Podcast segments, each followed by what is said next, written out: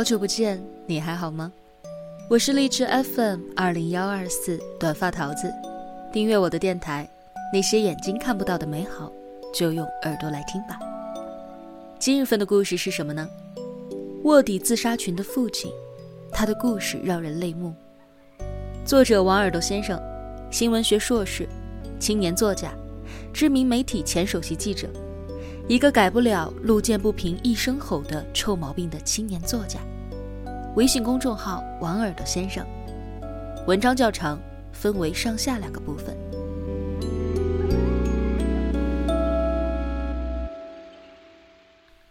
成都四十九中监控视频公布之后，我们终于等来了十六岁男孩小林的死亡真相——自杀。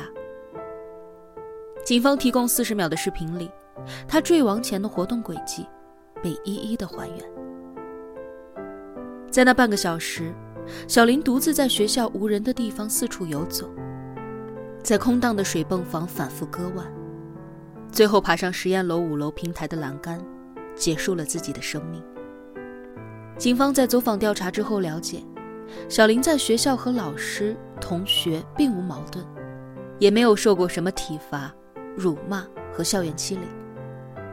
可是从去年六月开始，他与 QQ 好友的聊天记录里，总是出现自我贬低、自我否定的话语，还曾经写下：“天天想着四十九钟楼，一月解千愁。”在水泵房独处的十二分钟，他垂下头坐着，情绪低落，不停地用右手里的刀划着自己的左手手腕。自杀的念头，不知道从何时起。也不知道为何，早就藏在了少年的心中。最终，他做出了让人痛心的决定，只给无法接受事实的母亲留下了永远的疑惑。年轻生命的逝去，让人无法平静。可这背后，有一个更哀伤的事实。这从来不是我们第一次看到这样的悲剧。世界卫生组织调查显示，自杀死亡在中国是十五到三十四岁年轻人死亡的第一大原因。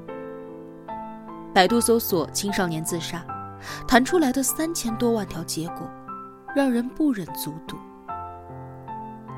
每一个放弃自己的孩子背后，都站着不愿接受、不敢相信的父母。他们一遍遍的问自己：“我的孩子明明好端端的。”怎么就走到了这一步呢？前几天我在《冰点周刊》读到一位父亲丧子之后的故事。和小林的母亲一样，儿子自杀之后，他始终无法面对，发了疯似的想要找到这一切背后的原因。直到有一天，他登上了儿子的 QQ 号，在二零二零年五月十二号之前。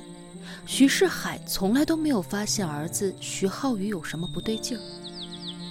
在所有人的记忆里，十七岁的徐浩宇阳光开朗、温暖善良，一米八六的身高，长得很帅，也会在爬山的时候帮同伴背最重的包。有同学花光了生活费，他就拉着对方一起吃饭。他还喜欢画画，常常想着自己毕业了要干美术工作。疫情时，他还曾画了一幅肖像，致敬抗疫的白衣天使。五月十一号晚上，徐世海回家，儿子贴心的给他倒了茶，洗了衣服，又拖了地。可第二天一早，小区保安敲开了他的房门，问：“有一个孩子从顶楼跳下来了，是不是你家孩子？”徐世海的世界从那一刻崩塌了。他怎么也想不明白，一个优秀、随和、积极向上的大男孩，到底为什么会草草结束自己正将徐徐展开的人生呢？翻遍了儿子的遗物，却找不到一个答案。走投无路，他打开了儿子的 QQ 号，进入了徐浩宇最常去的聊天群。没有想到，在那里，发现了一个陌生、黑暗的世界。群里都是一些十几岁的孩子，聊的全是关于死亡的话题。活够了，真的够够的了。死了才能够解脱吧。我走了，你们来不来？负能量充斥在整个群里，很多孩子还会相约着结伴自杀。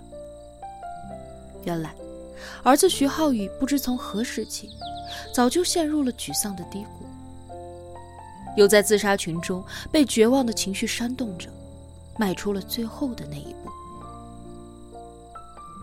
徐世海错愕万分。起初，他怎么也想不通，这些涉世未深的孩子为什么会对世界抱有如此大的失望呢？小的时候，因为家里穷，他自己初三都没有上完就出去打工了，干过工地，同时还打过几份工，才在城市里扎稳脚跟。在一篇文章当中，他曾写：“现在的孩子。”不必为一点零食绞尽脑汁，不必为一件新衣服辗转反侧，更不用为一点学费忐忑不安。怎么就不想活了呢？可是，在自杀群里待得越久，他越是发现，一代人有属于一代人的烦恼。有一个女孩参加动漫展，结果被人骗到了酒店，拍下了裸照，身份证号、家庭住址。和父母联系方式通通都被掌握了，他不敢告诉家人，只能想到去死。有一个中学生，被同桌发现了隐私，长期被勒索，同桌甚至拿走了他一学期的生活费，给自己买了手机。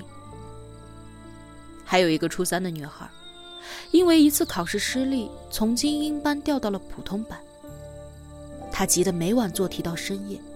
常常抽自己耳光，用圆规刺伤自己，冒出了自杀的念头。徐世海这才明白，时代塑造着人，也局限了一个人想象痛苦的边界。大人们总觉得，有吃有穿有书读就是最大的幸福。可是，在孩子小小的世界里，自尊、隐私、学业、社交。无处不在的压力，都让他们柔弱的肩膀不堪重负。处在崩溃边缘的孩子，倘若又遇上家长的一句无病呻吟的指责，或是自杀群里面苦丧气氛的感染，就像是一个汽油桶，迅速被火星引爆。于是还愧疚的想到，儿子去世前，学业极重，每天五点起床，晚上十点多回宿舍。是不是在重压、苦闷之下，儿子就此绝望了？那个时候，如果有人拉他一把，是不是一切都会不一样呢？为了儿子，徐世海做了一个决定：假扮成十几岁的学生，潜入自杀群，将那些迷茫沮丧的孩子从自杀的边缘拉回来。